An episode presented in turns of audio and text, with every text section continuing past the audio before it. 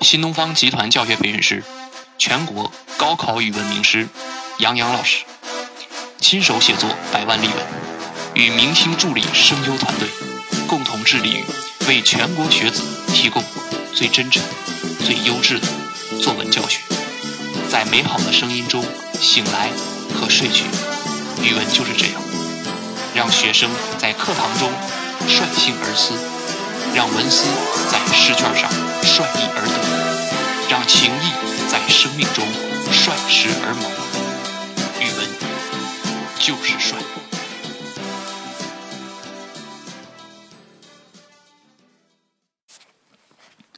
二零零六年全国一卷。老鹰与羊，一只老鹰从旧峰顶上俯冲下来，将一只小羊抓走了。一只乌鸦看见了，非常羡慕，心想：要是我也有这样的本领，该多好啊！于是乌鸦模仿老鹰的俯冲姿势，拼命练习。一天，乌鸦觉得自己练得很棒了，便哇哇地从树上猛冲下来，扑到一只山羊的背上，想抓住山羊往上飞。可是它的身子太轻，爪子又被羊毛缠住，无论怎样拍打翅膀也飞不起来。结果被牧羊人抓住了。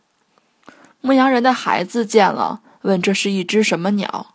牧羊人说：“这是一只忘记自己叫什么的鸟。”孩子摸着乌鸦的羽毛说：“它也很可爱啊。”要求全面理解材料，但可以选择一个侧面、一个角度构思作文。自主确定立意，确定文体，确定标题，不要脱离材料的含义。作文不要套作，不得抄袭。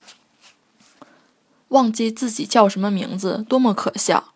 然而，记得自己叫什么名字，就真正认识自己了吗？恐怕我们嘲笑无数敢为天人仙的人，最后遭遇反讽的恰是我们自己。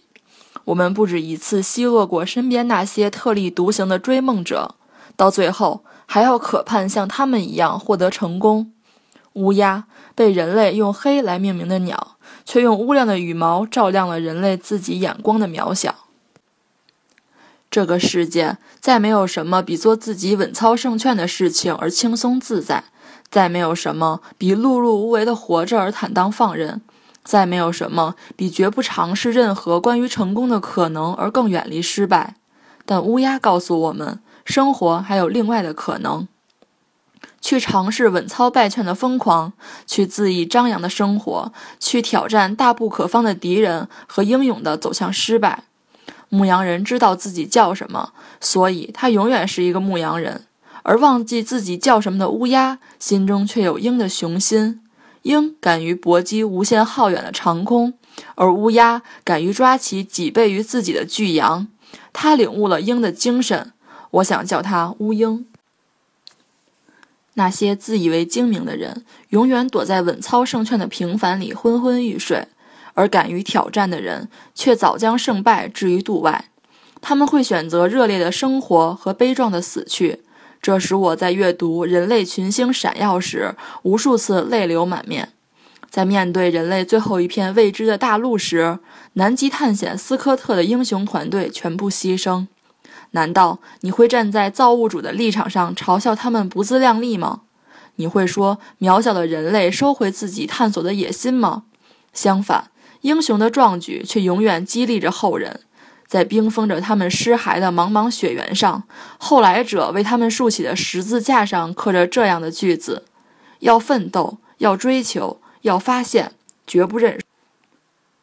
我们将这种面对失败的命运而绝不为失败所战胜的人称为悲剧英雄。他们的行为在世人眼中往往是荒唐的、荒谬的。然而，荒谬的人知道他是自己生活的主人。然而，正是那些不断尝试失败的人，才使后人有了成功的可能，再有了轻而易举、司空见惯的奇迹。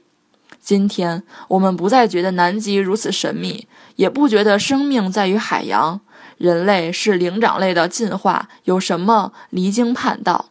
那恰是为此付出无限代价的前辈英雄的努力。而如果后人只能生活在前人的成就里，并不断嘲笑未来的英雄在身边继续奋斗，其眼光之短可以想见。所以我赞美牧羊人的孩子，他清澈的双眸里看到了乌鸦的可爱，甚至理解了乌鸦的可敬，还有乌鹰的可畏。一个民族没有这样的孩子，才是真正的悲剧。因为没有人理解和追随英雄的民族，就失去了未来。所以，雨果在写给巴尔扎克的墓前致辞里说：“前人为自己建造了底座，而后人则肩负起安放雕塑的使命。面对生活，面对未来，也面对命运，人类自然有脆弱的、无力的一面。但像一只乌鸦一样振翅跃起，直击目标，多么快意！就算得个慷慨落败，也可大呼快哉！”我的梦想就是几倍于我的巨羊，我梦想未明的湖面，荷塘的月色，我还梦想搏击长空，成就文明。即使难上加难，我也要屡败屡战。这不是牧羊人平凡的世界，这是一只乌鹰的檄文宣言。很好，每听一篇，每听一次，都会获得文思语言潜移默化的提高。请弟子们将例文与课上讲过的写作方法。参照学习，方能有的放矢，事半功倍。例文是学习的榜样，模仿的开始，但绝非写作的终点。更多教学资料，请见微信公共平台“博物 Ocean Infinite” 或新浪博客微博“东方一只羊”。下一篇精彩内容见。